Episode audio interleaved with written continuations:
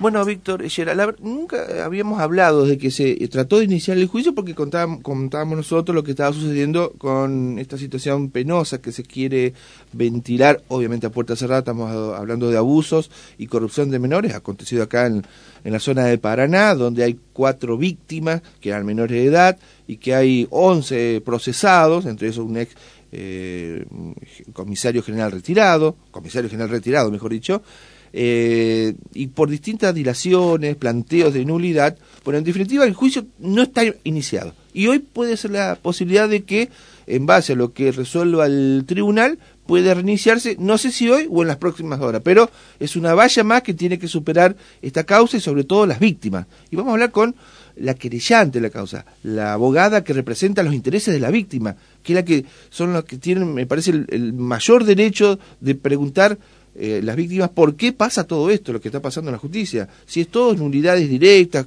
eh, racionales, o hay toda una manito por detrás que quiere dilatar más en la cuestión. Está la doctora Marina Hunt, por supuesto prestigiosa abogada penalista, quien tiene la causa de defender los intereses de las víctimas. Doctor, un gusto, buen día. Con Víctor González estamos saludando. ¿Cómo anda usted? Hola, buen día, ¿cómo están? Bueno, gracias por atendernos, doctora, tan tempranito. Y bueno, eh, una nueva dilación este, de los últimos días que hoy puede ser resuelta por el tribunal. ¿Con qué expectativa, bueno, esperan en este momento alrededor de las nueve de la mañana? Sí, así como vos decís, bueno, hay un planteo de nulidad sobre algunas cuestiones hechas por, dos de las defensas.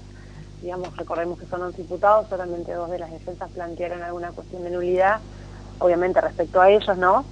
Eh, y bueno, esto fue la semana pasada, así que hoy tenemos lectura de resolución de esa nulidad durante la mañana de hoy.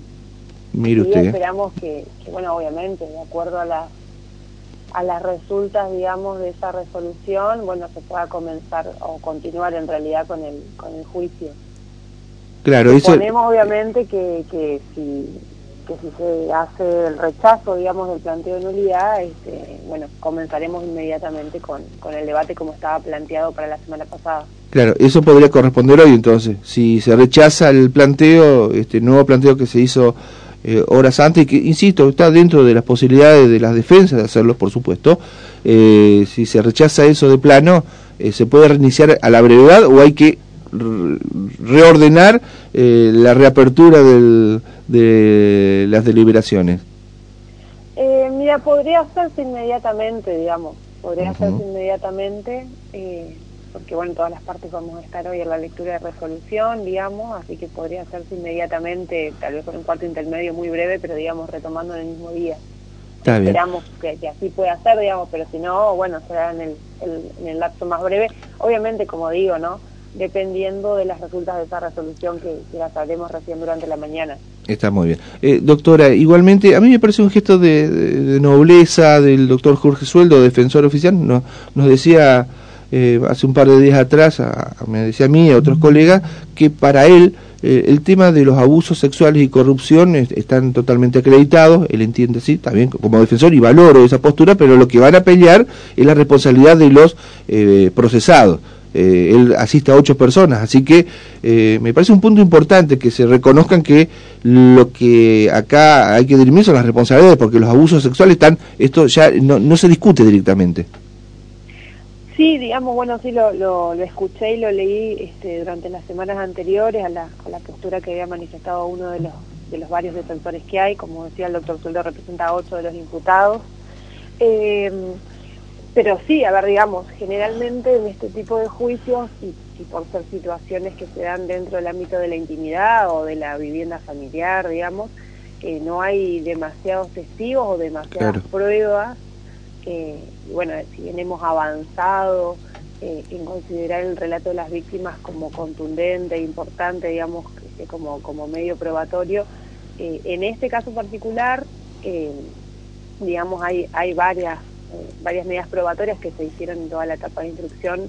Eh, a diferencia de otros tipos de juicios, llegamos con, varias pruebas que ya se han rendido y que obviamente bueno hay que, hay que volver a hacerlas en el, en el debate, pero digamos sí, eh, nosotros también entendemos esta postura de que acá las situaciones de abuso están probadas. Obviamente, como decías hoy, eh, el tema de las nulidades o las recusaciones de tribunales que hemos tenido anteriormente o bueno debatir una cuestión de responsabilidad o mayor o menor grado de participación en todo caso acreditar la responsabilidad por supuesto que son son tareas de la defensa y, son cuestiones técnicas digamos y, está perfecto y totalmente entendible mm. doctora las, las pruebas son contundentes sí para nosotros sí sí sí porque como te digo no es que es ¿Y en qué se basan? Eh, ¿Se puede comentar, perdón doctora, se puede comentar básicamente, eh, digamos, cuál es el, fundamento eh, principal para señalar que las pruebas son contundentes? Lo que pasa es que, como te digo, no es que hay una sola, sino que, digamos, hay varias pruebas que se han rendido a lo largo de todos estos años de juicio, como, digamos, en su momento de las cámaras Gesell. Mm. oportunamente después se hicieron nuevas testimoniales de las víctimas que obviamente volvieron a corroborar y a brindar mayores datos que lo que en sus momentos habían podido brindar por la edad que tenían. Hay momentos de hay ruedas de reconocimiento, hay pericias psicológicas, hay pericias médicas, este, hay testimoniales de, psicólogas que intervinieron en sus momentos este, desde lo público y desde lo privado.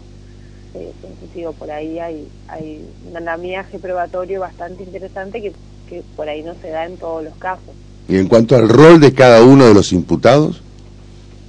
Bueno, a ver, pues digo, después son cuestiones técnicas, nosotros sí los tenemos diferenciados, digamos, y los tenemos como bien eh, indicados en cada participación que han tenido y el rol que han llevado a cabo en esa participación de comisión de delito. Eh, pero bueno, entiendo que obviamente las defensas irán a tratar de, de, mezclar un poco las cuestiones, ¿no? Como para, para ver si, si, logran, digamos, su defensa. Pero ustedes sí lo tienen determinado al, al rol de cada uno de ellos.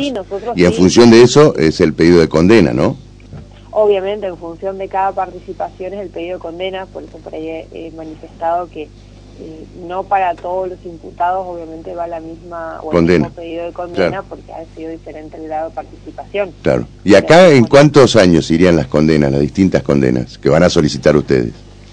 Mira, yo no, como siempre digo, todavía en esta etapa no las tenemos eh, cerradas o definidas este, en un 100%, pero bueno, obviamente que para las mayores participaciones estamos hablando de, prisión efectiva, digamos, de varios años por el tipo de delito y como siempre decimos, después hay que, hay que ver si hay uno o más delitos y las agravantes de cada uno de esos delitos. No nos olvidemos que estamos hablando de abusos sexuales durante la infancia. Claro, claro.